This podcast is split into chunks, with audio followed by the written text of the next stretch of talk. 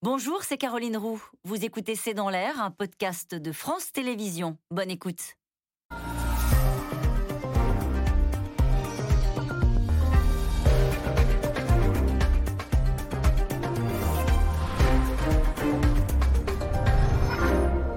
Bonsoir à toutes et à tous. Le variant Delta vient gâcher l'été et la rentrée, puisqu'au collège et au lycée, les élèves non vaccinés devront suivre les cours à distance en cas de Covid.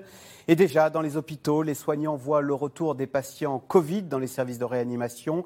L'épidémie continue de se, propager, notamment chez les jeunes et sur les lieux de vacances. Alors, seul signe d'espoir, chez nos voisins, notamment en Grande-Bretagne, la flambée épidémique marque le pas. Où en est l'épidémie en France et la vaccination? L'instauration du pass sanitaire change-t-elle la donne?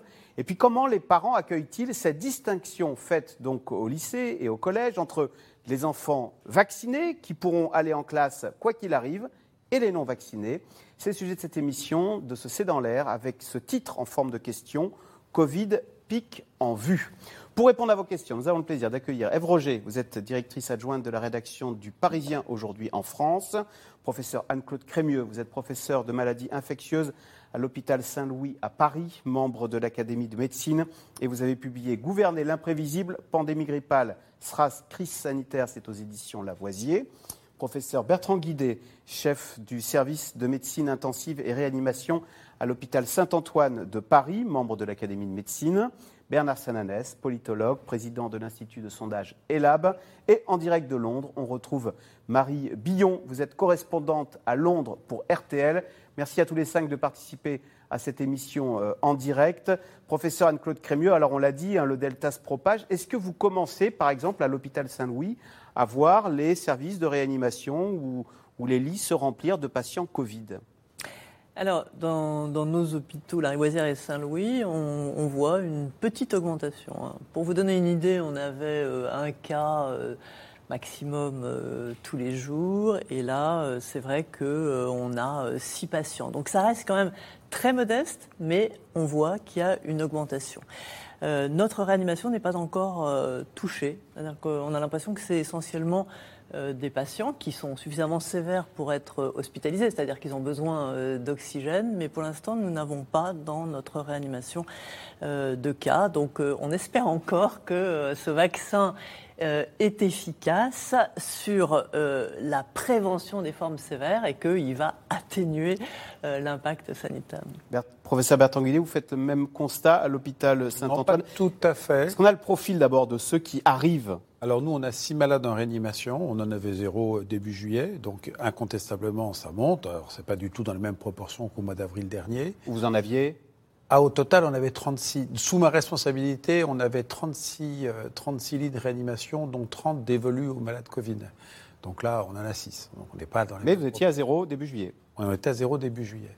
Parmi les 6, 4 non vaccinés, un vacciné, mais avec un contact proche de la vaccination, c'est un vaccin euh, Janssen où il faut normalement attendre un mois pour avoir une efficacité vaccinale.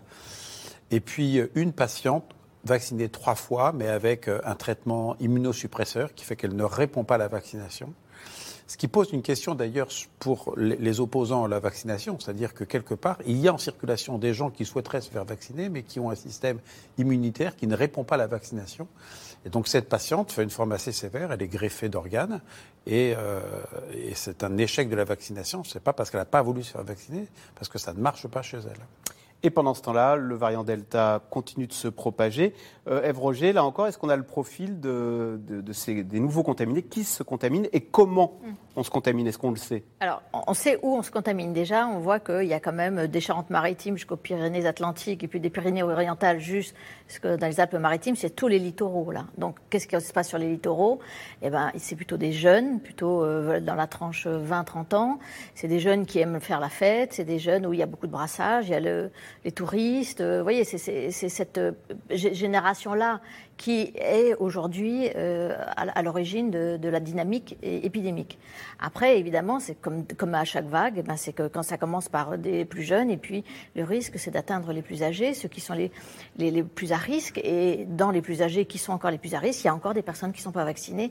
Et c'est bien ça que, craignent les autorités. 20% des plus de... Non, 18% exactement des plus de 80 ans ne sont pas vaccinés. Oui, On sait vrai. pourquoi Parce que là, il y a- ils sont vraiment à risque, non? Oui. Oui, bien sûr.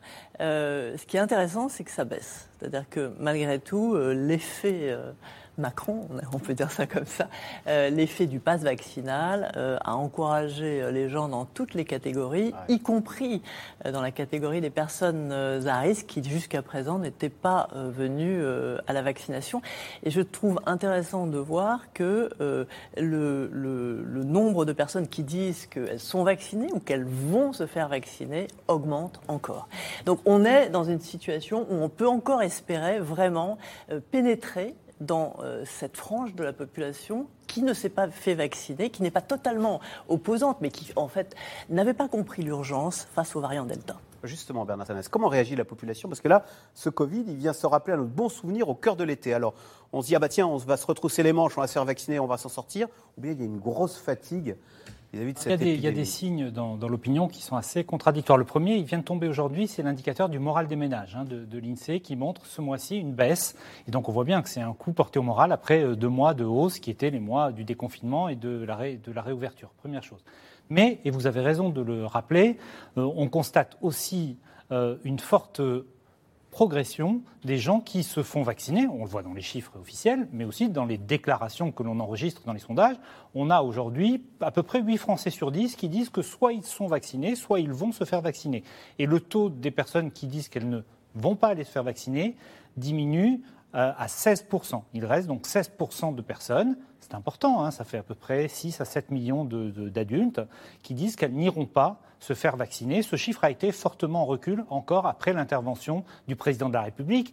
Et j'allais dire le, côté euh, euh, euh, englobant des mesures sur le pass sanitaire a évidemment fait qu'une partie des personnes qui étaient réservées vis-à-vis du, vaccin, qui disaient on va attendre, on verra. Ce pas les personnes qui ont adhéré au vaccin. Celles-là, elles avaient déjà euh, euh, choisi de se faire vacciner. Ces personnes-là se sont dit, pour ne pas être embêtées pendant l'été, il vaut mieux euh, aller se faire vacciner. Cette tactique, stratégie, appelons-la comme on veut, priorité sanitaire, semble, avoir fonctionné. Ensuite, il y a un autre sujet dont on parlera, c'est le sujet du pass sanitaire, qui est lui un sujet qui, visiblement, déclenche beaucoup plus de, de, de crispation. Et donc on a cette chose en parallèle, l'adhésion à la vaccination, mais en même temps la structuration d'une forme d'opposition, alors elle est très hétérogène, au pass sanitaire. Alors, Marie Billon, on parlera tout à l'heure de l'é- l'épidémie en Grande-Bretagne, mais puisqu'on parlait de la vaccination, on sait que vous êtes plus avancé que nous en Grande-Bretagne sur la vaccination. Nous, on vient de passer le cap des 50% euh, entièrement vaccinés. Où en est-on en Grande-Bretagne? Est-ce que ça continue de monter ou est-ce qu'on a atteint un plafond de verre? Et est-ce que les Anglais se disent, bah, il faudrait peut-être faire comme Emmanuel Macron, euh, manier un peu le bâton pour euh, inciter les gens à se faire vacciner?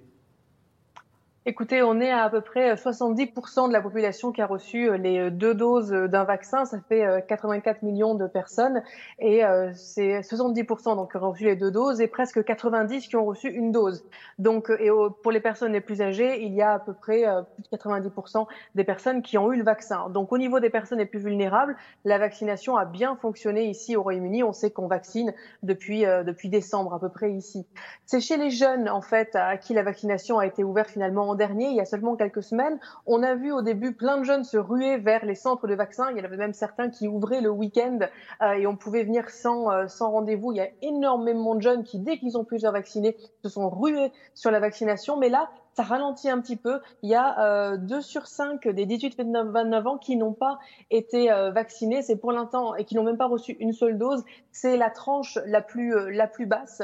Donc on se demande effectivement pourquoi est-ce que les jeunes sont peut-être moins intéressés par la vaccination. Il y a le fait qu'ils se sentent moins concernés parce qu'ils se sentent euh, moins en danger par la maladie. Et puis il y a aussi l'idée que euh, ils l'ont eu euh, pour beaucoup, et surtout ces derniers temps avec la réouverture, avec l'euro, etc. Et que donc soit ça retarde la deuxième dose, soit ils se disent qu'il n'y a pas besoin peut-être d'avoir une voire deux doses parce qu'ils l'ont eu. Parce qu'ici au Royaume-Uni, qu'on ait eu le, le Covid ou pas, on doit avoir deux doses. On est entièrement vacciné quand on a eu deux doses, quel que soit euh, son statut, c'est on a eu le Covid ou pas. Alors qu'en France, une dose suffit pour être considéré entièrement vacciné dès lors qu'on a eu le Covid. Oui, Anne-Claude Crémieux? Oui, mais le, British Medical Journal vient de publier euh, des, sondages. Euh, c'est vrai que l'adhésion à la vaccination est, très forte euh, en Angleterre, mais moi j'avais été frappé de voir, et c'était la première fois qu'ils faisaient un sondage chez les jeunes, que 86% des jeunes, adolescents et, adolescents, puisque c'était des moins de 18 ans, voulaient se faire vacciner.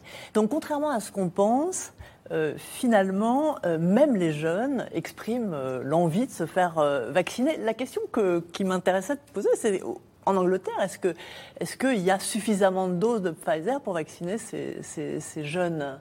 Alors, vous êtes à l'AstraZeneca beaucoup en Grande-Bretagne, non? Pas chez les jeunes. Pas chez les jeunes. Ah bah oui, puisque l'AstraZeneca... Moins de 40 ans, oui. Ouais. Oui, alors, Marie Billon? Alors...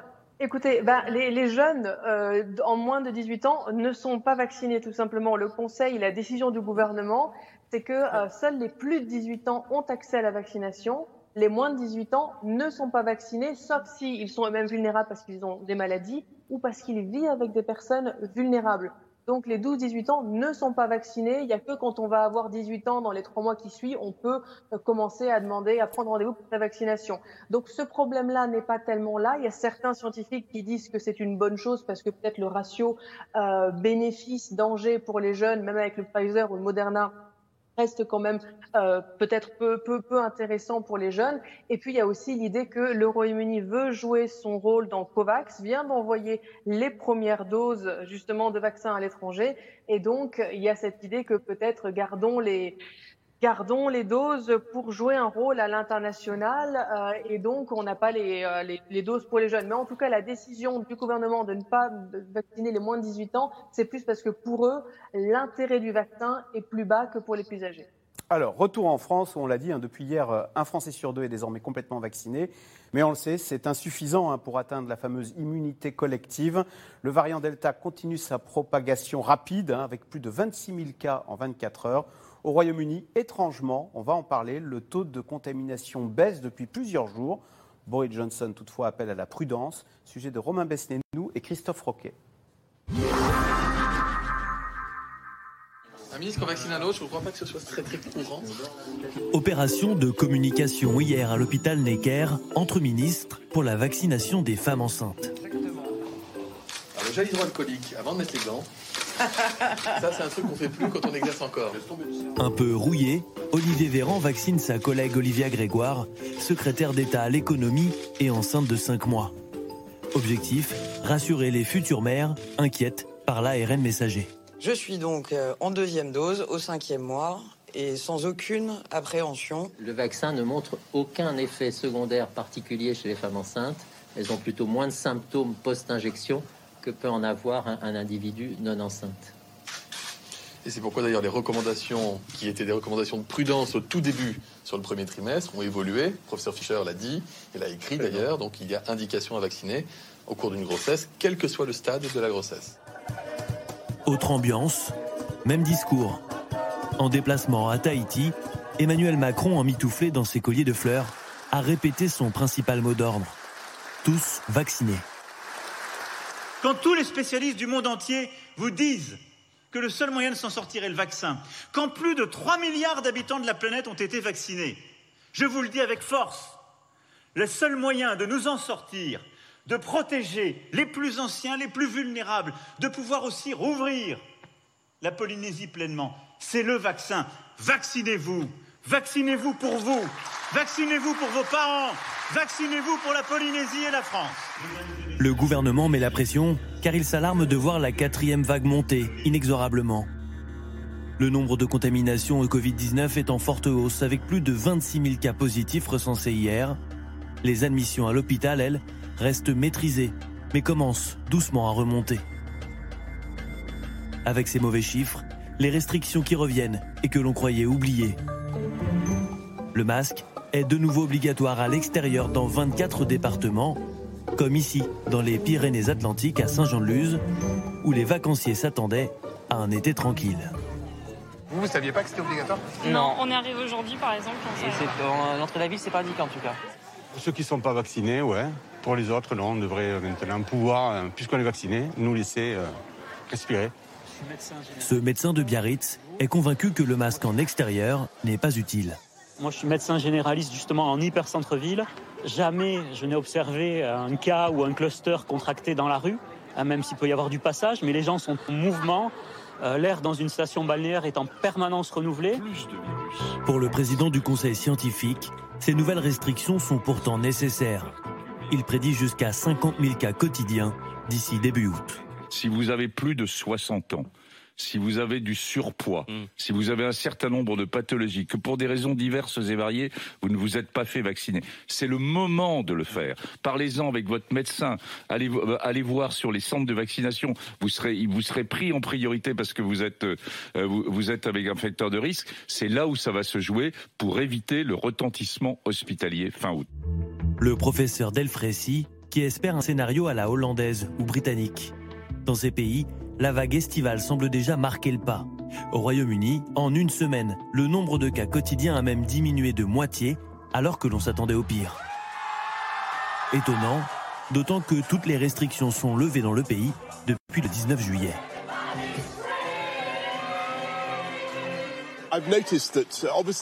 De toute évidence, les chiffres s'améliorent depuis six jours. Mais il est très très important de ne pas tirer de conclusions trop prématurées à ce sujet. L'étape 4 de la levée des restrictions n'a eu lieu qu'il y a quelques jours. Les gens doivent rester très prudents et cela reste l'approche du gouvernement. Avantage au Royaume-Uni, 70% de la population a reçu au moins une dose de vaccin, contre 59% en France. Alors, question euh, téléspectateur, Eve Roger. Est-ce que partout en Europe, la situation sanitaire s'améliore, sauf en France? Alors, si on prend l'Europe en général, la situation, euh, effectivement, s'améliore. C'est-à-dire qu'il y a une baisse des cas en Europe. Alors, il n'y a pas qu'en France où ça augmente, ça augmente aussi encore en Italie, ça augmente euh, encore en Allemagne, ça augmente beaucoup en France. Mais c'est vrai qu'il y a huit pays européens où on voit ce qu'on constate en Grande-Bretagne, ce qui est le cas au Portugal, euh, en Espagne, en Catalogne. Vous voyez, il, y a, eu un grand pic et puis un, début de, de redescente. Et particulièrement aux Pays-Bas où la baisse est de presque 50% des cas aussi. Marie Billion, il y a une semaine ou une dizaine de journées, on, prédisait une catastrophe avec plus de 100 000 contaminations jour au Royaume-Uni. Et là, on est à, à 20 000, c'est-à-dire que vous êtes même redescendu en dessous du niveau de la France. Est-ce qu'il y a une explication? Alors, certains scientifiques sont un petit peu perplexes. hein. Euh, D'ailleurs, effectivement, on a eu une baisse de 7 jours d'affilée. Et puis là, aujourd'hui, il y a eu une petite remontée. On est à 27 000 cas aujourd'hui. C'était 23 000 hier. Euh, et les scientifiques euh, se, se demandent un peu pourquoi, effectivement. Donc, on sait que l'euro, la fin de l'euro, a joué un grand rôle dans la baisse des cas. Euh, parce que, par exemple, l'Écosse, qui était sortie de la compétition de l'euro deux semaines avant nous, a eu sa baisse des cas deux semaines avant nous. Donc, logiquement, il y a quelque chose, surtout que c'était plutôt les jeunes hommes qui étaient, euh, qui étaient contaminés. Donc ça, ça a joué. La fin des classes aussi a joué. Euh, en, en Écosse, les écoles s'arrêtent vers la fin juin, en Angleterre, vers la mi-juillet. Donc ça concorde là aussi. Maintenant, il y a aussi l'idée que les écoliers devaient se tester deux fois par semaine. Donc est-ce que c'est tout simplement qu'il y a moins de, moins de tests et donc moins de cas? Pas forcément, disaient les scientifiques, parce que la proportion euh, nombre de tests et nombre de cas positifs reste la même. La seule explication, donc, selon les scientifiques, c'est euh, l'immunité de la population. Comme 90% ont une dose et 70% ont deux doses, euh, ça doit être la raison pour laquelle il y a cette baisse. Mais, mais il ne faut pas oublier qu'on a eu le Freedom Day, le jour de la liberté, donc la réouverture complète de la société, le 19 juillet. Bizarrement, c'était il y a 10 jours. Et euh, c'est aujourd'hui que les cas commencent à remonter. Bernard Senenas, l'explication, ce serait la vaccination. Est-ce que les Anglais sont en avance sur nous? Ils sont très largement vaccinés pour la population adulte. Est-ce que notre regard sur la vaccination a évolué de façon positive Il a évolué de manière spectaculaire. Je vais vous prendre un chiffre. Nous, c'est un indicateur qu'on suit depuis le début, même avant que la campagne de vaccination soit ouverte. Euh, quelques jours avant les fêtes de fin d'année, en décembre, nous avions à la question est-ce que vous avez l'intention de vous faire vacciner? Moins de 4 Français sur 10. C'était 38% qui disaient oui. Alors, on avait encore beaucoup de gens qui étaient incertains. On est aujourd'hui à 79%. C'est-à-dire que le chiffre a doublé, a plus que doublé euh, en six mois. Et ce qui est intéressant de voir, c'est que ces 15 derniers jours, et notamment après l'intervention du président de la République, évidemment, maintenant, on progresse chez ceux qui étaient le plus réfractaires au, au vaccin. Donc on progresse chez les jeunes, par exemple les 18-24 ans, On est à 70% d'adhésion au vaccin. On progresse aussi dans les électorats. hein. On le sait, il y a une sociologie politique de ceux qui sont contre le vaccin, notamment les électeurs de Marine Le Pen, Jean-Luc Mélenchon. Pas tous, mais on voit qu'on progresse de 10, 15, euh, 20 points. Mais pour autant, il reste encore des fractures. Il y a une carte très intéressante publiée par Le Monde ce week-end où on voyait bien qu'il y avait des fractures entre les régions, des fractures entre les villes et les zones, et les zones rurales, des fractures sans doute liées aussi à l'accès aux soins. On sait que les centres de vaccination sont quand même plus nombreux dans les grandes villes, dans les villes moyennes que dans. Donc tout n'est pas réglé, même si la campagne de vaccination, on peut dire qu'elle est, euh, elle est quand même montée, euh, montée en puissance et que les réticences sont tombées. Encore une fois, il faut rappeler quand même qu'il y a des gens, j'allais dire, qui très tôt ont adhéré au vaccin. Il y a des gens qui se sont ralliés au vaccin comme un moindre mal. Et puis, il y a des gens qui ont et vont refuser le vaccin. Et quand on voit euh, Emmanuel Macron, Emmanuel Macron sait parler à ceux et, est entendu par ceux qui ont adhéré au vaccin. Il a plutôt convaincu ceux qui sont devenus des ralliés au vaccin, mais évidemment. Parce qu'ils y ont vu un intérêt personnel. Oui, un, dit, si on peut plus aller au resto, euh, vaccinons-nous. Une, une moindre contrainte pour une autre contrainte, euh, quelque part. Mais par contre, vis-à-vis de ceux qui sont les plus opposés au vaccin, pour plein de, de raisons, effectivement, il n'est pas, j'allais dire, le bon émetteur pour ces gens-là qui, de toute façon, très vraisemblablement, encore une fois, on est à 16%, on va peut-être tomber à 10%, mais ne changeront pas d'avis. Professeur Bertrand Guidé, euh, ceux qui ne se vaccinent pas, Emmanuel Macron a dit que c'était des irresponsables et des égoïstes. Néanmoins, on a vu hier euh, Olivia Grégoire, enceinte, se faire vacciner. On a bien vu qu'il y avait une mise en scène. Est-ce qu'on peut comprendre une, une future maman qui s'inquiète pour son futur enfant et qui, enceinte, dit bah, écoutez, moi, je préfère pas prendre de risques? ne faut pas stigmatiser les personnes qui sont contre. Beaucoup euh, sont à la demande de euh, la recherche d'informations. Moi, j'ai organisé un forum pour les soignants parce que l'hôpital euh, euh, doit s'organiser et doit convaincre l'en- l'ensemble des, des soignants d'être vaccinés avec, vous savez, un calendrier 15 septembre première dose et 15, et 15 octobre euh, un, un Il a les calendrier. professionnels de l'hôpital qui refusent de se faire vacciner. Non, alors il y en a qui, sont, qui restent hésitants. Euh, donc il y a un problème parce qu'il y a quand même un échéancier avec un rétro-planning. C'est-à-dire que si on doit être vacciné avec un, un pass vaccinal actif au 15 octobre, il faut avoir sa première dose minimum avant le 15 septembre. Donc il y a quand même une certaine urgence à avoir sa première dose compte tenu qu'il faut trois semaines entre les deux doses et qu'il faut un délai d'une semaine après la deuxième dose pour avoir une réponse vaccinale. Donc, c'est assez intéressant cette réunion parce qu'il n'y avait pas d'agressivité du tout, mais il y avait une, demande d'information. Et effectivement, parmi les questions, c'était des questions autour de euh, je suis enceinte ou j'ai un désir de grossesse, euh, euh, est-ce qu'il y a des, des- des précautions particulières, euh, le premier trimestre de grossesse, le deuxième trimestre, etc. Et, et do- donc je crois qu'il faut répondre à, à ces questions. Alors il y aura toujours une, une frange d'irréductibles qui seront toujours contre, quelles que soient les explications. Euh, euh, bon, c'est important. Il faut rappeler quand même que la, la grossesse. Qu'est-ce qu'on vous avance comme argument? On vous dit, tiens, j'ai vu sur tel site. Non, les- il y a beaucoup d'arguments. allez, allez sur les bons On n'a pas assez de recul. On n'a pas, assez de recul. n'a pas assez de recul. Ce qui est un On- argument qu'on. on ne sait pas. Donc, vrai. bah, On a- on un an et demi est- de recul, un an de Oui, c'est ça, c'est ça. Mais par, par exemple, il y, a, il y a énormément de femmes enceintes qui ont été euh, vaccinées. Alors effectivement, pas dans les grandes études de phase 3 qui ont permis d'obtenir l'autorisation de mise sur le marché, mais ensuite, en population générale, il y a énormément de femmes qui ont été vaccinées avec du recul et la grossesse est bien passée, il n'y a pas eu de problème pour l'enfant, enfin, etc. Donc on, on- on co- on commence à avoir du recul compte tenu du, du, du- du nombre de personnes vaccinées.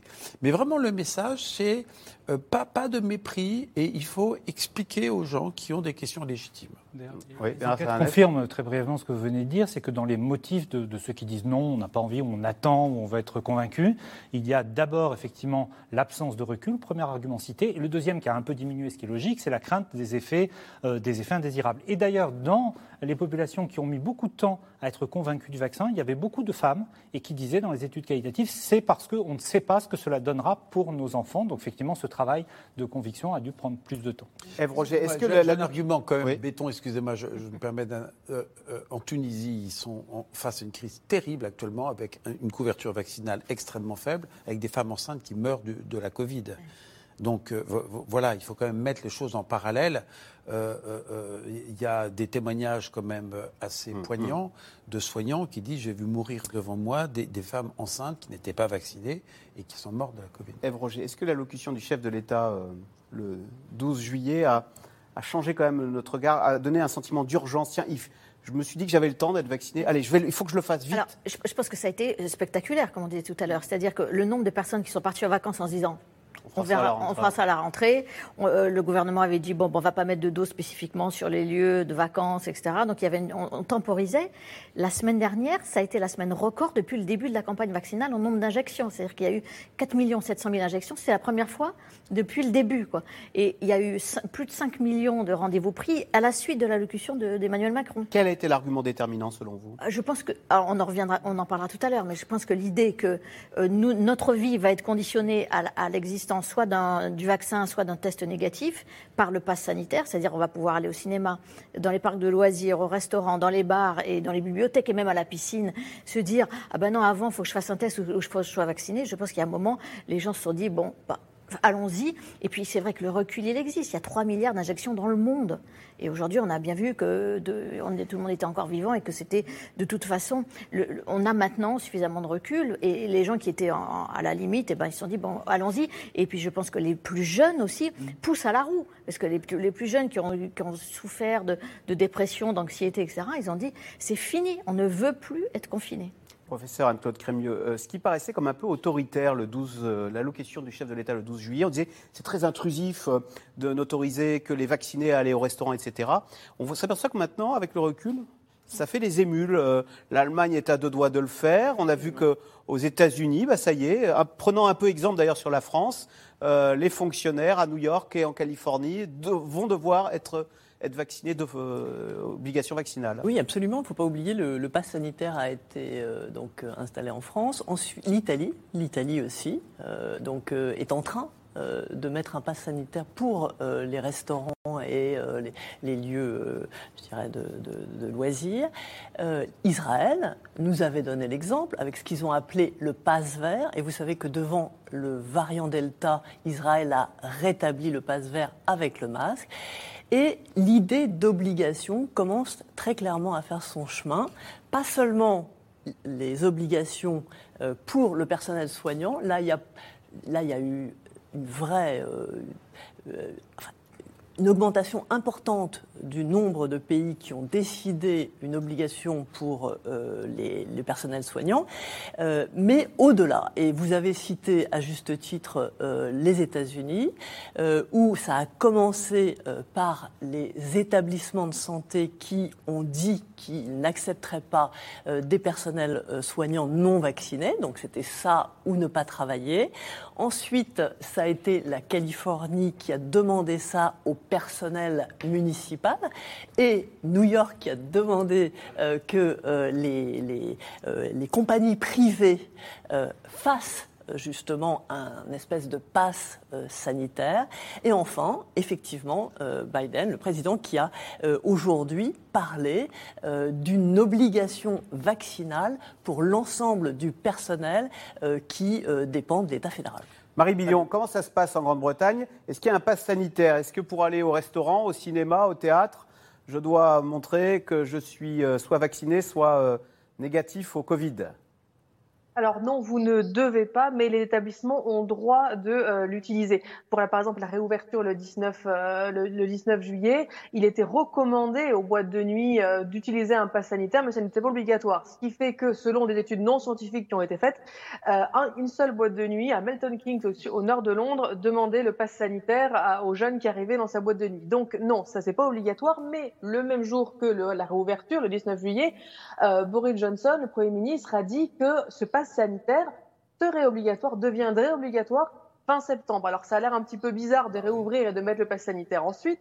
La logique du gouvernement, outre qu'effectivement qu'on lui dit que sa communication était un petit peu compliquée à suivre, mais la logique, dit-il, c'est que d'ici à fin septembre, tout le monde, toutes les tranches d'âge qui ont et qui auront accès à la vaccination auront eu accès aux deux doses. Donc ils veulent pas mettre ce pass sanitaire tant que, tant que tout le monde n'a pas été vacciné, parce que ce pass sanitaire ne sera que pour les personnes vaccinées. Un test négatif ne suffira pas pour aller en boîte de nuit à partir de septembre.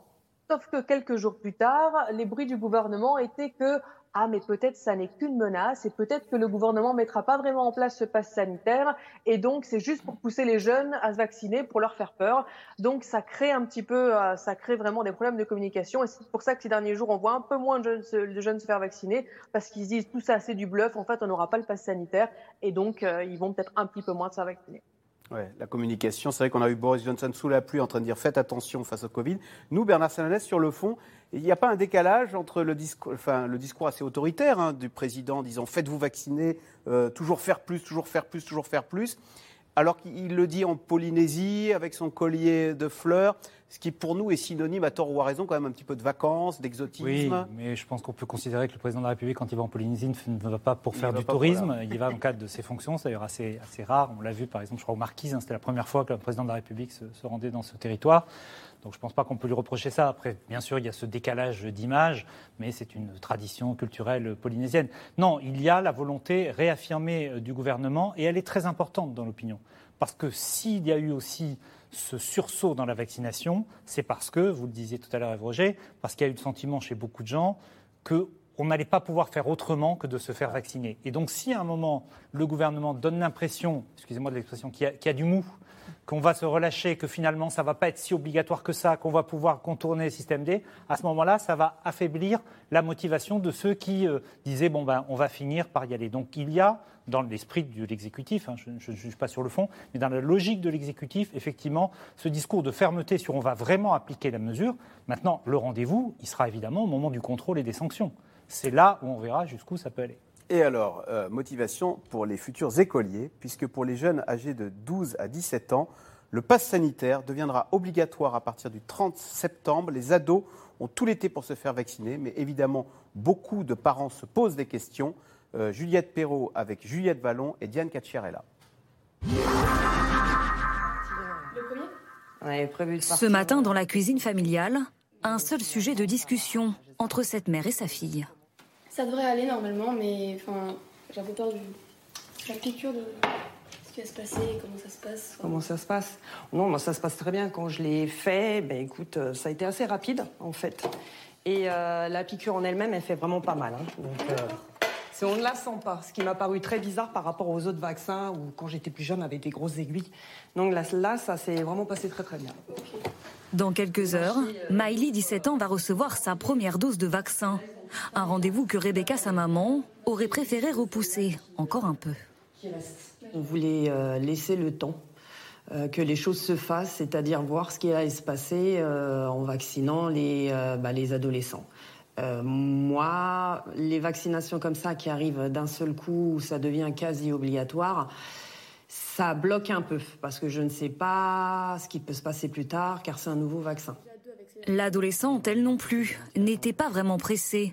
Mais l'instauration du pass sanitaire pour les plus jeunes à partir de fin septembre l'a poussée à franchir le pas. Ils nous disent pas que c'est obligatoire, mais on en a besoin pour, euh, pour sortir, pour vivre. Et personnellement, j'ai pas envie de repasser encore une année à être chez moi sans pouvoir rien faire comme euh, ce confinement qu'on a eu depuis euh, un bon bon moment. Et donc, bah, je me vois un peu obligée de faire ce vaccin pour continuer ma vie habituelle sans que j'ai de, trop de restrictions à cause du Covid et de tout ce qui se passe. Les 12-17 ans, désormais au cœur de la stratégie vaccinale. Depuis dimanche, plus besoin d'autorisation parentale pour les plus de 16 ans qui veulent se faire vacciner. Les 12-15 ans, eux, n'ont besoin de l'autorisation que d'un seul parent. Une procédure facilitée et des prises de rendez-vous qui se multiplient au gré des annonces du gouvernement. Dernière en date, celle du ministre de l'Éducation nationale ce matin. S'agissant de l'enseignement secondaire, s'il y a un cas de contamination, ce sont les élèves non vaccinés euh, qui seront évincés, mais pas les élèves vaccinés. Donc c'est évidemment une forte incitation à être vaccinés. Je précise que ceux qui ne seront pas vaccinés seront en enseignement à distance euh, dans, dans le même temps. Face à l'étau qui se resserre, une seule solution pour les parents faire vacciner leurs adolescents avant la fin de l'été. Quitte parfois à franchir la porte du centre de vaccination à reculons. C'est le cas de Véronique, venue avec son fils Louis, 15 ans. Vous avez des questions, madame Bah, les questions. euh, pff, moi, ce qui me fait un peu peur, c'est la suite, quoi. Mais je sais pas si vous, vous pouvez me répondre, si vous pouvez me dire la suite. euh, qui se passera. S'il y a des effets indésirables du vaccin, Oui, oui, oui. je ne peux pas vous dire qu'il n'y en a pas, il y en a. Maintenant, c'est très très faible, c'est même exceptionnel. C'est vrai que pour protéger les autres, euh, il faut le faire. Je, ouais, je me dis, euh, ouais. faut se résigner, je crois. Une maman inquiète, un ado pas vraiment rassuré. Je me sens juste stressé. Bah, de ce qu'il y a dedans. Je sais, je sais pas ce que- ce qu'il y a dedans, bah, je me sens stressé de ça. Et un papa qui aimerait bien avoir la garantie que vaccination égale sortie de crise. J'espère qu'à l'heure d'aujourd'hui, on ne nous a pas raconté de bêtises, c'est tout. Quoi. Voilà, quoi. c'est tout ce que je peux dire. Espérons qu'après ça, ben, il n'y en aura plus, quoi. c'est tout, on sera tranquille, en espérant. Des incertitudes et des craintes que le docteur Fossé balaye une à une. Pour lui, aucun doute, vacciner massivement les adolescents est le seul moyen d'apercevoir enfin le bout du tunnel. C'est important pour aller vers l'immunité collective parce que ils font partie de la population et ils sont aussi, ils transmettent aussi le virus. Même s'ils sont pas aussi symptomatiques ou asymptomatiques, ils transmettent aussi le virus. Donc à un moment, pour arriver à une immunité collective, c'est important qu'eux aussi soient vaccinés. Selon le ministère de la Santé, 1,6 million d'adolescents auraient déjà reçu une première dose de vaccin, soit près d'un tiers des 12-17 ans. Alors, question téléspectateur. Les élèves sont une source de contagion, mais faut-il pour autant passer d'un extrême à l'autre et stigmatiser les non-vaccinés C'est Yolande qui vous pose la question, Eve, dans le Bas-Rhin. Puisque les non-vaccinés, s'il y a un cas de Covid, on leur dit Ah ben maintenant, vous rentrez chez vous, seuls les vaccinés restent en classe. Voilà, alors c'est ce qu'a annoncé ce matin le ministre de l'Éducation nationale. En même temps, le risque existe. Et C'est évident, entre les vaccinés et non vaccinés, effectivement, si on leur dit vous rentrez chez vous et vous suivez à distance les courses, qui on a vu, c'était pas la panacée, mais en même temps, euh, Jean-Michel Blanquer annonce qu'il y aura des centres de vaccination dans tous les établissements scolaires. C'est-à-dire que dans tous les collèges et les lycées, les lycéens pourront aller, les lycéens et collégiens pourront aller se faire vacciner. Et je vous rappelle que ceux qui ont 16 et 17 ans n'ont pas besoin d'autorisation parentale. Ça veut dire que ceux qui seront en première terminale, ils pourront y aller sans demander l'autorisation des parents. Et ensuite, avant, c'est un une seule autorisation au lieu de deux, deux avant. Oui, alors ça d'ailleurs. Voilà, alors ça, ça, c'est un autre problème, c'est-à-dire que quand si papa est d'accord et maman n'est pas d'accord, surtout pour les parents divorcés, eh ben, à ce moment-là, bah, c'est les discussions dans, dans les familles, ça existe déjà aujourd'hui. hein. Des, des ados qui veulent se faire vacciner, leur- les parents sont réticents, ou l'inverse. Donc euh, les discussions en ce moment, c'est vrai qu'on a fait beaucoup de reportages où, euh, où les, les discussions, mais je crois que dans cette génération-là, ce qui l'emporte, c'est euh, le pragmatisme. Vous voyez, on a vu que, que, que si, si, si on veut rester à l'école, eh ben, on se fait vacciner. Professeur Bertrand Guillet, juste un mot. C'est- c'est- on tord pas un peu le bras aux parents qui, à la limite, pour eux-mêmes, veulent bien euh, se plier à la vaccination obligatoire, on va dire les mots, mais qui trouvent que pour leurs enfants, on ne le fait pas en Grande-Bretagne, par exemple, pas touche à mes enfants, d'autant que de toute façon, ils ne sont pas à risque à cause de cette épidémie. Alors, il y a deux choses. C'est, euh, euh, on demande que les jeunes soient vaccinés parce que des plus âgés ne le sont toujours pas. C'est quand même un vrai problème. C'est-à-dire Les que jeunes en, ter- payent pour en- les en âgés non termes de solidarité intergénérationnelle, il y a un problème. C'est-à-dire que si effectivement toutes les personnes à risque de développer une forme grave et les 12-17 ans n'en font pas partie, si ces personnes-là étaient vaccinées, ce serait moins pertinent de vacciner les 12-17 ans. Le deuxième élément, c'est la préservation effectivement de l'éducation. C'est-à-dire qu'effectivement, il faut réduire la circulation du virus de manière à ne plus avoir à fermer de classe. Et donc, c'est sûr que si les, jeunes de 12 à 17 ans sont vaccinés, ça va réduire le risque d'avoir à fermer une classe, voire un établissement scolaire dans sa totalité. C'est la logique qu'avait annoncé euh, Bernard Sananas, qu'avait annoncé Emmanuel Macron. On ne reconfinera pas tout le pays, euh, on va donner des avantages aux vaccinés, et les non-vaccinés, ben, ils auront des contraintes. Oui, avec un vrai débat qui va s'installer euh, dans l'été. Le, le vaccin va être et le pass sanitaire vont être le sujet de l'été, évidemment, parce qu'il y a les débats sur l'école, vous l'avez dit, mais il y a aussi le débat entre les familles. Euh, il y aura à la rentrée le débat dans les entreprises. Je déjeune avec toi, mais tu n'es pas encore euh, vacciné. Et donc ce débat, on l'a déjà eu dans la société française, il faut se souvenir. On parle aujourd'hui du vaccin parce que, bien sûr, le, sujet est très grave. On l'a eu au moment de la ceinture de sécurité, par exemple. On l'a eu au sujet de l'interdiction de fumer dans les lieux publics. Il y a un moment où le comportement, la pratique devient une norme sociale. C'est-à-dire que, grosso modo, si vous ne faites pas ce que l'on vous a dit, vous n'êtes pas un bon citoyen, n'êtes pas un bon collègue de travail, vous n'êtes pas un bon euh, beau-frère ou, euh, ou cousin, vous n'êtes pas un bon élève. C'est parce que on- donc cet aspect de norme sociale, on va voir comment il va se développer. Est-ce qu'il va y avoir une pression de la société sur ceux qui ne sont pas vaccinés? On a eu ça, par exemple, sur la ceinture de sécurité. Quand on a fait les grandes campagnes de communication sur la ceinture de sécurité, on savait, par exemple, que les enfants étaient très prescripteurs vis-à-vis des parents. Voilà. Donc ce mouvement de est-ce que le vaccin devient une norme sociale? Est-ce qu'il fait qu'il fait pression et qu'on va comme ça chercher les derniers pourcentages de personnes qui sont encore réfractaires C'est un sujet très important et je dois dire ça va être un sujet évidemment de l'été, un des, grands sujets qui peut être aussi un sujet de clivage, de fracture. On y reviendra, que ce soit sur le vaccin, que ce soit sur le pass sanitaire. Professeur Crémieux, votre euh, regard sur cette vaccination quasi obligatoire pour les, enfants dès lors qu'ils veulent suivre une, une euh, scolarité normale? Oui, moi je, suis d'accord avec vous sur euh, l'idée que, euh, d'une façon générale, on est extrêmement surpris par les changements de, comportement de la, population. Euh, au début, il y a toujours des gens qui vous disent ça ne marchera jamais, il y aura des opposants. Et vous avez eu raison de rappeler la ceinture de sécurité, fumer dans les lieux clos publics. Je me rappelle très bien que personne ne croyait à cette mesure. Et puis, pas si loin de nous, rappelez-vous, lorsque on a dit les Français devront porter un masque dans l'ensemble des lieux publics, le nombre de gens qui nous ont dit mais c'est pas possible, c'est pas dans la culture. Oui, il y a euh, en prévention un phénomène qui est les changements de comportement face à la menace et aussi grâce aux incitations.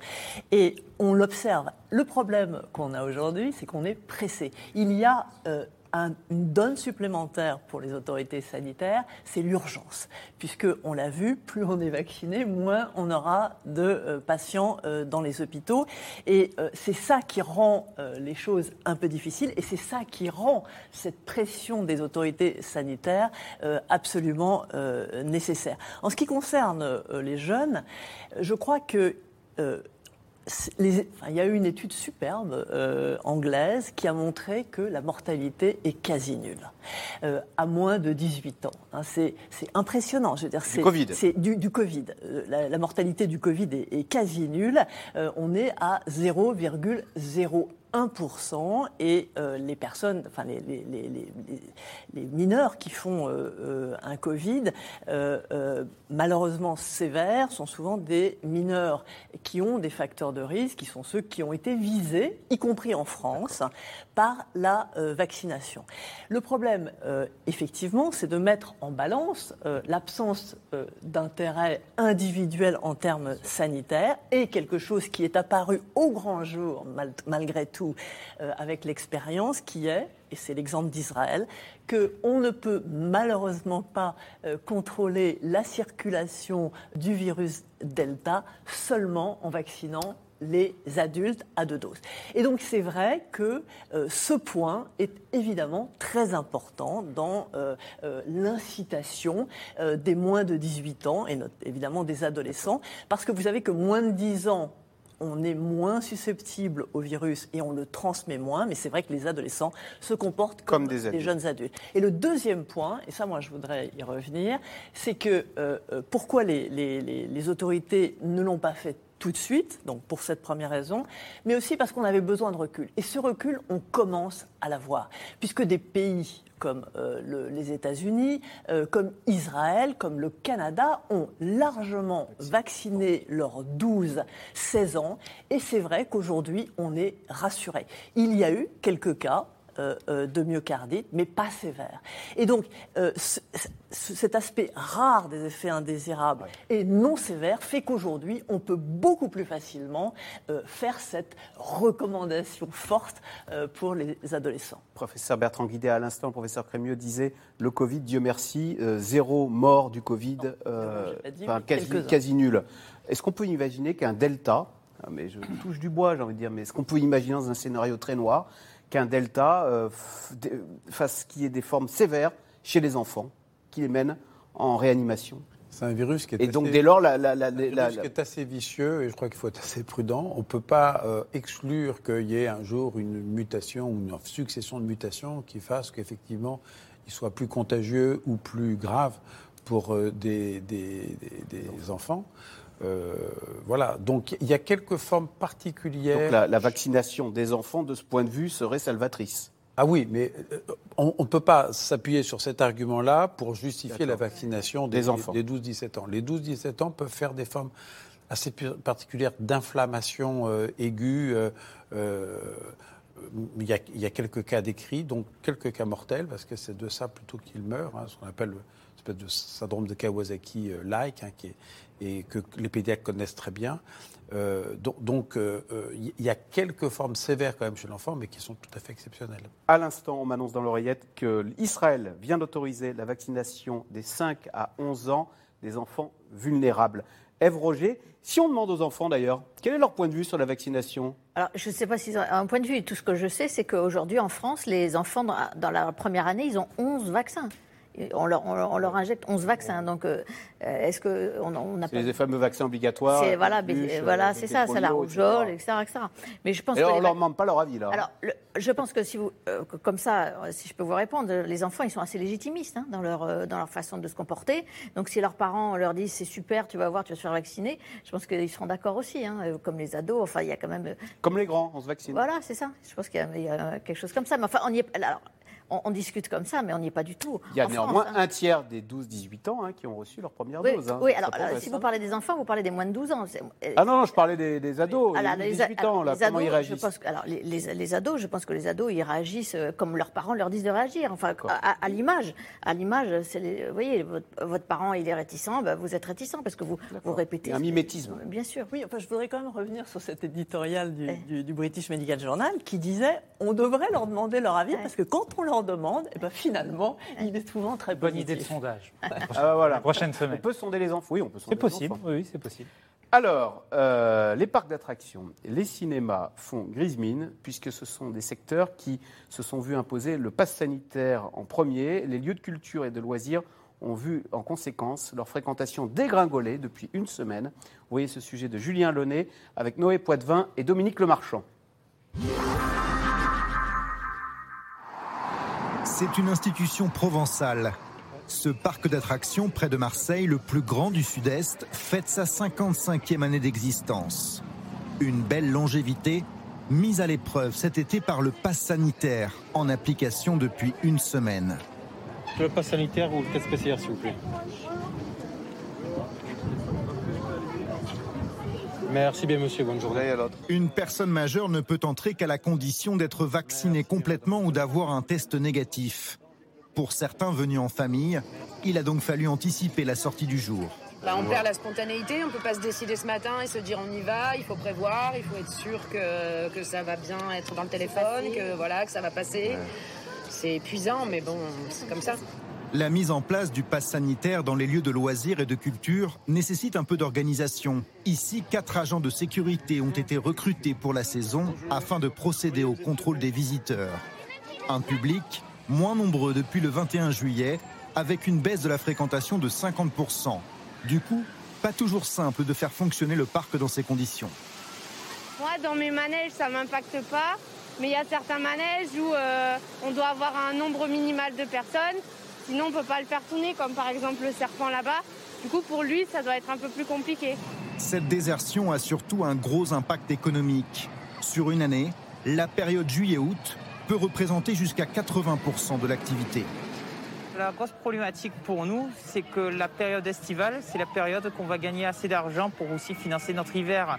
Donc euh, quand vous avez euh, du moins 70% sur, euh, sur une saison, sans oublier aussi qu'on a perdu tout le début d'année. Depuis Pâques finalement, depuis le mois d'avril, on n'a pas eu de visiteurs. On a repris doucement au mois de juin. Et maintenant, avec le pass sanitaire, finalement, c'est vraiment euh, un coup de grâce qui se manifeste. Pour faire face, les responsables du parc réfléchissent à des jours de fermeture dans la semaine en août. Il y a aussi le fonds de solidarité toujours accessible pour les sites les plus en difficulté. Ils recevront une aide équivalente à 30% de leurs pertes en juillet, puis 20% en août. Coup de pouce dans une limite de 200 000 euros ou 20% du chiffre d'affaires. Le pass sanitaire et ses répercussions préjudiciables pour un autre secteur. Les exploitants de salles de cinéma font grise mine actuellement, comme dans ce complexe où les spectateurs manquent désespérément à l'appel. Là, on a une salle de 400 places, donc pour la séance de Camelot qui commence dans environ 10 minutes. Donc là, on a, on a personne dans la salle. Et il y a donc désormais davantage de réticence à aller voir un film. S'il faut euh, faire un test à chaque fois si on n'est pas vacciné, effectivement, euh, c'est un peu contraignant euh, de le faire toutes les 48 heures pour venir juste voir un film de deux heures. Quoi. Si on a d'autres amis qui ont ce pass sanitaire et d'autres qui l'ont pas, on peut pas y aller ensemble. Enfin, ça nous, nous freine beaucoup. Alors comment faire pour attirer les spectateurs? Et du coup, c'est bon, c'est valide. S'adapter, encore et toujours. On essaie de trouver des solutions avec l'installation de tentes devant nos cinémas, avec des tests antigéniques, avec des réponses entre 5 et 10 minutes, parce qu'on voit des gens qui ne veulent plus venir euh, au cinéma tant qu'il y a euh, ce pass sanitaire. Au niveau national, la fréquentation a baissé de 45% entre le week-end avant le pass sanitaire et le dernier en date. Les films les plus attendus du moment, comme Fast and Furious, ont même perdu 80% de leurs entrées. Alors, question téléspectateur. Embellie de courte durée pour les parcs d'attractions et cinémas, qu'en sera-t-il début août avec la généralisation du pass sanitaire, Ève Roger, puisque ce Alors- pass sanitaire devrait entrer en fonction dans les restos, notamment à partir, et les cafés à partir du 5 août. Aujourd'hui, c'est tous les loisirs, euh, cinéma, euh, parcs de loisirs, euh, festivals, etc. Et à partir de, de- de début août, parce qu'on ne sait pas. Ouais. Aujourd'hui, euh, Gabriel Attal a dit, constitutionnel. voilà, euh, autour du 9 août.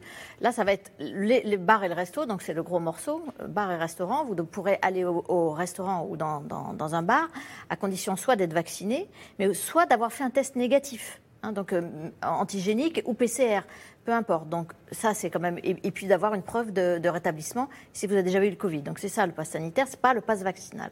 Donc je pense que dans, la tête des gens, il y a une espèce de confusion. On sait plus trop. On a l'impression que c'est compliqué. Et si c'est compliqué, on laisse tomber avant même d'y aller. C'est ça la logique. Après, je pense qu'effectivement, ça pourra rentrer dans les mœurs et qu'au bout d'un moment, quand vous aurez euh, compris le, le système, ça, l'embellie. Le, le cinéma, il y a eu une chute brutale entre le mardi et le mercredi, puis petit à petit, ça a remonté parce que on commence à s'habituer à savoir. Bernard Sanala, c'est quand même une contrainte supplémentaire qu'on impose aux Français au cœur de l'été. Enfin, aller au resto à partir du 9 août, ça va être compliqué. On ne pourra pas y aller sans portable ou sans son papier. Oui, c'est vrai. Et d'ailleurs, on voit bien dans l'adhésion euh, au pass sanitaire qu'elle est, euh, quand on la pose séparément en fonction des situations, très différente. Je vais vous prendre trois chiffres. Trois quarts des Français sont favorables au pass sanitaire dans les transports. Deux tiers seulement, 66% pour les lieux euh, de loisirs et les lieux culturels.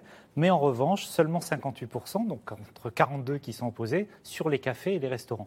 Le café et le restaurant est devenu, depuis un an et demi, le symbole de la liberté qu'on nous a enlevé à un moment, et de la liberté retrouvée. Quand on testait les mesures, vous savez, pendant le confinement, le premier et le deuxième confinement, on demandait aux gens qu'est-ce que vous aimeriez faire en premier quand vous serez déconfinés, eh bien, toujours le café et le restaurant, avant la famille, avant, avant les amis. Donc, c'est ce symbole de la vie sociale euh, retrouvée. Et donc, c'est vrai que le pass sanitaire vis-à-vis euh, de ces situations-là, qui sont les situations euh, auxquelles on aspirait dans la vie normale et pour et pour l'été, sont contestées. Elles expliquent aussi la contestation qui est en train de se structurer, même si elle reste minoritaire dans l'opinion, euh, par, rapport, euh, par rapport au pass sanitaire. On a là une convergence de mouvements assez hétérogènes, d'opinions assez hétérogènes, qui encore une fois sont minoritaires mais ne sont pas marginaux, il ne faut pas confondre. Dans l'opinion, il y a un soutien majoritaire aux mesures sanitaires, mais quand on a une opposition entre 25, 35, 40 ce n'est pas, euh, ce n'est pas négligeable. Et cela peut créer évidemment des tensions. Je reviens sur le point que j'évoquais tout à l'heure. Quand il va commencer à y avoir des contrôles, quand il va commencer à y avoir des sanctions, cela peut créer des tensions dans certaines situations de la vie quotidienne. Et c'est évidemment ce que le gouvernement doit redouter. Et professeur Bertrand Guidé, quand on va contrôler des gens qui seront en terrasse, dehors, avec un petit café, on va leur dire, mais les, professionnels nous expliquent qu'on ne peut pas attraper le Covid à l'extérieur. Et pourtant, on, on exigera un pass sanitaire. L'idée, c'est de réduire les contraintes de manière à maintenir les terrasses de café et les restaurants ouverts. Donc réduire les évidemment que c'est pénible de, de, de, de montrer patte blanche, de montrer son, son passe sanitaire. Évidemment euh, qu'on préférait pouvoir s'installer dans un restaurant euh, sans avoir à, à- à faire la preuve que l'on a un, un passe sanitaire. Le, risque, c'est qu'effectivement, si ça repart, euh, il y ait des mesures contraignantes qui s'appliquent à tous et que effectivement des restaurants, des parcs euh, d'attractions euh, soient, soient à nouveau fermés. Alors pour répondre à votre question, c'est vrai que si on est à l'extérieur, relativement à distance les uns des autres, le risque est relativement faible. Mais moi, je Même peux- avec le Delta qui est mille fois plus. mais oui, mais non, contagieux. parce que je peux vous dire que dans- sur certaines terrasses, on est certes à l'extérieur, mais les gens sont à touche-touche et rigolent et, et boivent des coups, mais c'est normal. Et, et- et- et le risque, il n'est il est, il est pas nul. On ne peut pas dire que le risque à l'extérieur, ce que certains le disent, que le risque à l'extérieur est nul. En revanche, si vous êtes vacciné et que vous vous baladez en forêt, c'est évident que même dans certains départements, on vous demande de porter le masque, ça n'a aucun sens. Passe sanitaire également pour aller à l'hôpital, qui sera exigé. Alors ça, ça va être très compliqué. On est en train de réfléchir parce qu'il y a plusieurs, il y a beaucoup de personnes qui rentrent dans l'hôpital. Il y a les malades qui rentrent à l'hôpital, il y a les personnels bien sûr, puis il y a les, les familles, les, les proches. les si je vais voir ma tante à l'hôpital, il faudra visiteurs. que j'ai un pass Et sanitaire. donc là, il y a une... ben oui, parce que ce que l'on demande pour entrer dans un cinéma, le minimum, c'est qu'on puisse le demander aussi pour rentrer à l'hôpital dans lequel il y a des malades hospitalisés fragiles. En sachant que déjà, on filtre les entrées, parce que dans- devant tous les hôpitaux, à l'entrée de chaque hôpital, euh, on vérifie que vous portez un masque, euh, on vous donne des, des gels hydroalcooliques. Il y a déjà deux personnes qui sont euh, chargées de vérifier que euh, l'application des, des- des- des mesures. hein. Donc, euh, non, moi je pense que l'hôpital, c'est pas là où ça va poser le, le- le plus de problèmes. Ce qu'il faut voir, c'est que, bon, Aujourd'hui, ça surprend. Aujourd'hui, il y a une partie des gens qui fréquentent euh, le cinéma, qui sont euh, des adultes euh, actifs, qui ne sont pas encore vaccinés. Mais évidemment, ça va considérablement se simplifier quand une très grande partie de la population qui va au cinéma aura le vaccin. Parce qu'il ne faut pas oublier, l'avantage du vaccin, c'est qu'on le fait une fois, alors que effectivement, ça a été souligné à juste titre, s'il faut faire un test à chaque fois, ça devient très compliqué. Mais effectivement, il faut bien le dire, ce passe destiné à encourager la vaccination. Avec, avec le risque qu'il y ait des faux, ou tout simplement que, tiens, je prenne votre passe, Ève Roger, pour aller au café, puisque de toute façon, le café, le cafetier n'aura pas le droit de, de me demander mes papiers d'identité. Donc, non, mais euh, oui, c'est vrai, c'est vrai. On, peut- on peut, on peut. ça on va peut être le royaume de la magouille, là, non? Non, moi je crois pas. Non? Honnêtement, je crois pas. Je crois que c'est trop compliqué aussi de, de- de- de changer de passe. Marie, Marie Bilon, un mot peut-être. Comment les Anglais voient ça? Parce qu'on sait qu'en Angleterre, il n'y a pas de carte d'identité. hein. On est très attaché aux libertés individuelles. D'ailleurs, ça paraît fou que ce pays qui a toujours résisté aux cartes d'identité, aujourd'hui, en boîte de nuit, il faudra quand même montrer un pass sanitaire. Pour les Anglais, euh, ça doit être un sacré choc. Ça, comment ils voient, nous, notre pass sanitaire très intrusif en France? Écoutez, on, on a vu on- les Anglais euh, et les Anglais et les Britanniques en général ont regardé effectivement les conditions euh, de vie sous le Covid en France avec euh, un peu d'e- d'effarement. Hein. Je me souviens au début du premier confinement, il y avait d'abord l'annonce des restrictions et puis quasiment tous les jours de nouvelles restrictions qui étaient annoncées en France, tandis qu'ici au Royaume-Uni, il y a eu un, un plateau de restrictions qui a été annoncé et puis euh, il n'y en a pas eu euh, jusqu'à ce qu'il y ait une aggravation ou alors qu'on soit levé.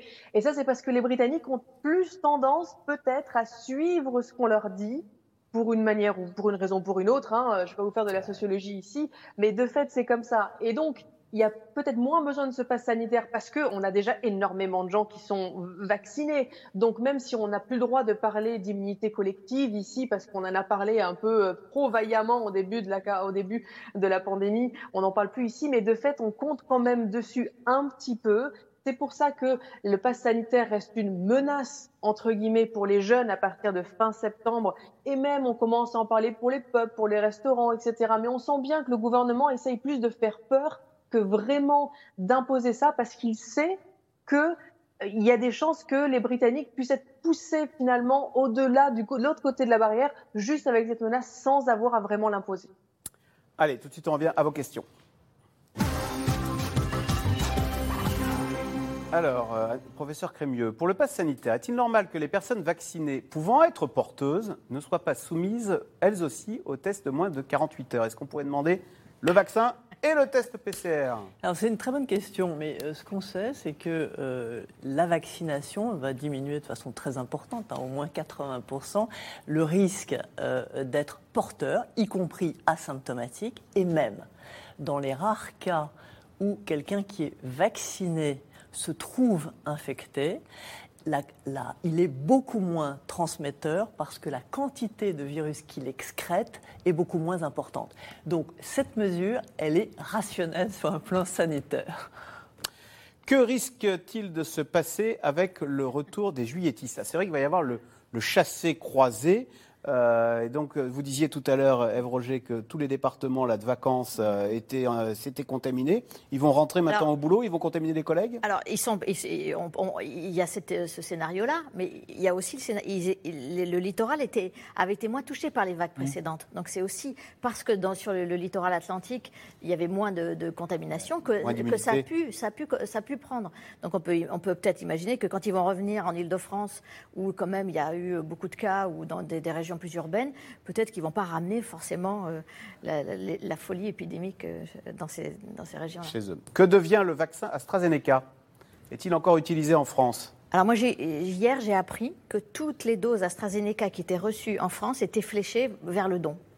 Toutes, toutes les doses sont, sont données euh, à COVAX, Donc le, le don. à- euh, à- aux pays étrangers. D'ailleurs, c'est ce que disent les Tunisiens. Ils disent les, les Français nous redonnent euh, des vaccins AstraZeneca qu'ils n'utilisent pas. Alors, et, en Grande-Bretagne, il y a eu beaucoup d'AstraZeneca, ça fonctionne plutôt pas mal, hein, donc il ne faut pas l'oublier. hein. Où en est la vaccination aux États-Unis? Alors, on a vu Thierry Breton dire, euh, euh, faire un tweet expliquant que les Européens avaient dépassé d'un dixième de point euh, la vaccination euh, des Européens. Est-ce qu'aux États-Unis aussi, euh, on atteint un plafond ou est-ce que Alors oui, les États-Unis sont, très embêtés. D'ailleurs, c'est la raison pour laquelle ils parlent de vaccination obligatoire, parce qu'ils sont à 49%, donc on les a dépassés, 49% de, de deux doses, et ils ont vraiment des problèmes pour accéder à une population qui est plus précarisée. Et euh, aussi, on retrouve un débat qu'on a connu avec le masque, c'est-à-dire un débat presque politique sur la vaccination, avec euh, une séparation euh, des partis, des zones rurales qui se vaccinent moins. Et effectivement, ce qu'on a dit, c'est que cette difficulté à dépasser ces, ces 49-50% de- d'adultes complètement vaccinés est en train de les inciter à faire comme Macron. C'est-à-dire à être plus autoritaire. Euh, le gouvernement ne fait pas ce qu'il faut en termes de pédagogie pour rassurer les non-vaccinés qui ont peur. J'en fais partie. C'est Marie dans la Manche. Euh, professeur Bertrand Guidé, est-ce que, plus- avant de passer à l'autoritarisme, il y aurait, pu- il y aurait dû avoir plus de pédagogie de la Ben, part du deux- gouvernement? Enfin, c'était intéressant la discussion que l'on a eue euh, aujourd'hui. Il y a toute la partie sur est-ce que c'est efficace? Et il y a une deuxième partie sur est-ce que c'est bien toléré, avec beaucoup de questions sur les effets secondaires tardifs. Euh, c'est quand même ça qui, revient dans les, réticences d'un certain nombre de personnes qui disent OK, vous m'avez convaincu, c'est efficace pour prévenir les, formes graves. Vous m'avez convaincu que les, les réactions euh, euh, indésirables euh, immédiates sont finalement euh, banales et voilà, ça fait un peu mal, euh, il y a un peu de fièvre, un peu de fatigue. Mais je reste inquiet sur les effets à, euh, à- à- au long cours. Et je pense que sur cette question-là, il y a de la pédagogie à faire pour dire qu'effectivement, aucun vaccin qui n'a eu aucun effet euh, secondaire dans les six semaines à deux mois suivant le vaccin a des effets secondaires euh, au long cours. Et puis on commence à avoir maintenant plus d'un an de recul pour les premières doses. hein. Marie Billon Ici, pour, euh, au côté de l'encouragement de la vaccination, il y a eu deux choses déjà. C'est que le gouvernement était toujours flanqué de ces deux scientifiques à chaque fois que Boris Johnson faisait une conférence de presse. Boris Johnson, c'était le bouffon, les scientifiques, les gens sérieux. Et, euh, et ça a beaucoup aidé finalement le message des scientifiques à passer. Et puis aussi, la communauté, les communautés ont vraiment pris le relais. Par exemple, on connaît tous euh, le festival de Notting Hill qui normalement a lieu en août qui est vraiment ce festival caribéen plein de musique, et ben dans un centre de vaccination, puisqu'on sait que souvent ce sont les populations, les minorités ethniques qui ont du mal avec le vaccin, devant un centre de vaccination qu'il y a à Notting Hill, il y a un groupe de musique de percussionnistes qui s'est installé devant ce centre pour justement encourager les gens en musique à venir se faire vacciner. Donc il y a vraiment eu une solidarité des communautés pour aider à rassurer son voisin, sa voisine, d'une manière ou d'une autre. Que sait-on de la mort du jeune Maxime Beltra, 22 ans, décédé seulement quelques heures après sa vaccination Et Ça, c'est la polémique du jour, d'autant que son père a, fait, a, mis une vidéo, a posté une vidéo sur Internet dans laquelle, vidéo dans laquelle il dénonce, il s'en prend au vaccin qui tue les jeunes en pleine forme, puisque le jeune Maxime s'est fait oui, vacciner. il a eu une première dose à 14h, c'était à 7, ça s'est passé à 7 lundi. Ouais, il a eu une première dose à, à 14h et il est mort vers 22h, 23h. Donc effectivement, son père a fait un lien entre le la vaccin, la vaccination et Alors, la mort il est mort d'un œdème de quin qui Oui, est alors, généralement C'était une réaction allergique. Voilà. Et euh, effectivement, euh, le, médecin et le procureur euh, de Montpellier ont insisté sur le fait que ce, ce- cette- ce jeune garçon de 22 ans était allergique à de l'arachide et qu'il avait consommé de l'arachide. Donc aujourd'hui, une, une enquête est ouverte, une information judiciaire est ouverte pour faire euh, les- éclairer les, les causes de la mort, pour justement voir quel est le lien. Pour l'instant, il n'y a aucun lien entre la mort et le vaccin, et on essaie de voir s'il y a un lien entre la mort et la réaction allergique. Donc il faut être extrêmement prudent et attendre les résultats de l'autopsie. Mais Bernard Salanès, on sait que des vidéos peuvent avoir beaucoup d'impact euh, sur Internet, elles sont relayées, etc. Et quand on voit un père effondré dénoncer le vaccin qui tue les enfants, ça peut avoir un impact sur la, la campagne de vaccination sûr, des sur jeunes. une partie euh, peut-être minoritaire de, de l'opinion, mais d'abord il, y a le- il y a le drame humain de ce jeune homme, et après effectivement il y a l'explication et l'enquête euh, le, le dira. Mais on sait bien que la communication verticale, celle du président de la République, celle des autorités, même quand elle est euh, réussie, et par exemple le film publicitaire qui avait été fait était assez réussi sur, sur la vaccination, on sait bien qu'il y a euh, des personnes qui sont en défiance à l'égard de la parole publique, à l'égard de la parole institutionnelle. Je vais vous donner un, un chiffre qui est très, une tendance qui est très intéressante, c'est que euh, les plus négatifs après l'intervention euh, d'Emmanuel Macron euh, le 13 juillet, ce n'était pas seulement, comme à l'accoutumée, les électeurs des oppositions et ceux du Rassemblement national ou de la France insoumise, c'était les abstentionnistes. Les abstentionnistes qui ne croient plus au vote, qui ne croient pas à l'impact et à l'efficacité de, la politique, qui se mettent donc à distance. Et ces personnes-là, effectivement, sont beaucoup plus réticentes à la communication officielle. Et la communication elle-même, on le voit dans les groupes Facebook, on le voit sur Twitter, la communication elle-même est perçue comme faisant partie du système, donc faisant partie euh, des choses qui aujourd'hui, ne, entre guillemets, ne disent pas, ne disent pas la vérité. C'est un vrai enjeu pour, pour la communication de toute façon. Oui, professeur Guidé Euh, les allergies ne sont pas une contre-indication à la vaccination. Euh, Il y a euh, une période de surveillance après la vaccination qui est un peu plus longue. Euh, et puis nous, on, on a fait vacciner des personnes dans, un service de dermato-allergologie. Et il y a plus de 1000 personnes qui ont été vaccinées avec des notions d'allergie. Et ça s'est très très bien passé. Mais là, si vous parlez de, de Maxime, hein, c'est le procureur de Montpellier, donc qui, je, je le Non, mais- cite, hein, il est d'ores et déjà établi que le jeune homme a absorbé peu avant son décès un aliment pour lequel il avait une allergie connue, même si une enquête est toujours en cours, bien sûr. Je montre volontiers mon passe sanitaire pour euh, voir mes parents dans les EHPAD. Puis-je exiger du personnel qu'il montre le sien C'est Jeanne dans Lyon, ça. C'est vrai qu'on a du personnel qui n'est pas forcément vacciné, lui, pour le coup. Et moi, je pense que c'est une bonne idée de le demander. Voilà. Et en général, quand on le demande, eh ben, on a une réponse. Ça met la Et pression. je- les gens ne doivent pas hésiter à demander, effectivement, dans ce type de situation, est-ce que vous êtes vacciné Et- on va à quand vous l'hôpital, recevez si on quelqu'un- demande le passe sanitaire, je dis Et vous, vous l'avez? On se, montre- on se le montre, quoi. Oui, c'est C'est un enjeu d'équité. Je pense que c'est un enjeu d'équité qui est De très important dans l'acceptation des les mesures. gens, De confiance. Et bon, je- je- Moi, ça ne me choque pas du tout. Contrairement à ce qu'on entend, n'avons-nous pas largement assez de recul sur la technique du vaccin et ses effets? Euh, C'est Sébastien dans le Calvados. Euh, c'est vrai que bon, les vaccins contre le DT polio, on se dit il y a des générations de, de gens vaccinés, ça fait des décennies qu'on l'administre. euh, voilà, il nous rassure, celui-là, il ne nous fait pas peur. Euh, C'est rare qu'on ait exposé autant de personnes à la vaccination euh, en un an. C'est-à-dire que ce qui, s'est passé en un an, le nombre de personnes qui ont été euh, vaccinées, c'est une pharmacovigilance dirais, d'une ampleur extraordinaire. Ça, le nombre de personnes vaccinées et la façon extrêmement précise dont on a suivi tous les effets euh, indésirables. Je veux dire, ça a été une pharmacovigilance à l'échelon mondial. Franchement, un an après, euh, c'est vraiment une sécurité. Existe-t-il un protocole pour les universités à la rentrée? Comment ça va se passer, euh, Je, je crois que ce, ce matin, Jean-Michel Blanquer a dit qu'il n'y aurait pas de passe sanitaire obligatoire dans les, dans les universités, justement pour éviter qu'il y ait une, une distinguo, un distinguo entre les uns et les autres. Donc ce sera comme pour les lycéens, en cas de Covid, seuls les vaccinés pourront continuer à assister en cours en présentiel. ça C'est pas encore pourrait, précisé, ça- pourrait. Ça va être le régime. Toutes ces mesures dans, en global, l'attente de la décision du Conseil constitutionnel le, le 5 août est très, très importante. Beaucoup de- d'experts disent que certaines mesures pourraient être euh, remises en cause par le Conseil. Pas dans la globalité, mais dans certaines. Les professeurs non vaccinés devront-ils rester chez eux? Florence en Haute-Garonne. Alors, ce matin, Jean-Michel Blanquer disait qu'il y a plus de 80% des profs qui sont vaccinés. L'objectif, ils pourront se faire vacciner dans les centres de vaccination des établissements scolaires. Donc c'est- c'est le- le même, la même logique, on va les pousser. Mais c'est pas tout de suite la rentrée, c'est encore les vacances. hein, on va rester de bonne humeur. Rediffusion ce soir, 22h40. Merci beaucoup d'avoir participé à cette émission. On se retrouve demain pour une euh, nouveau C'est dans l'air. Merci, à demain. C'était C'est dans l'air, un podcast de France Télévisions. Alors s'il vous a plu, n'hésitez pas à vous abonner. Vous pouvez également retrouver les replays de C'est dans l'air en vidéo sur France.tv.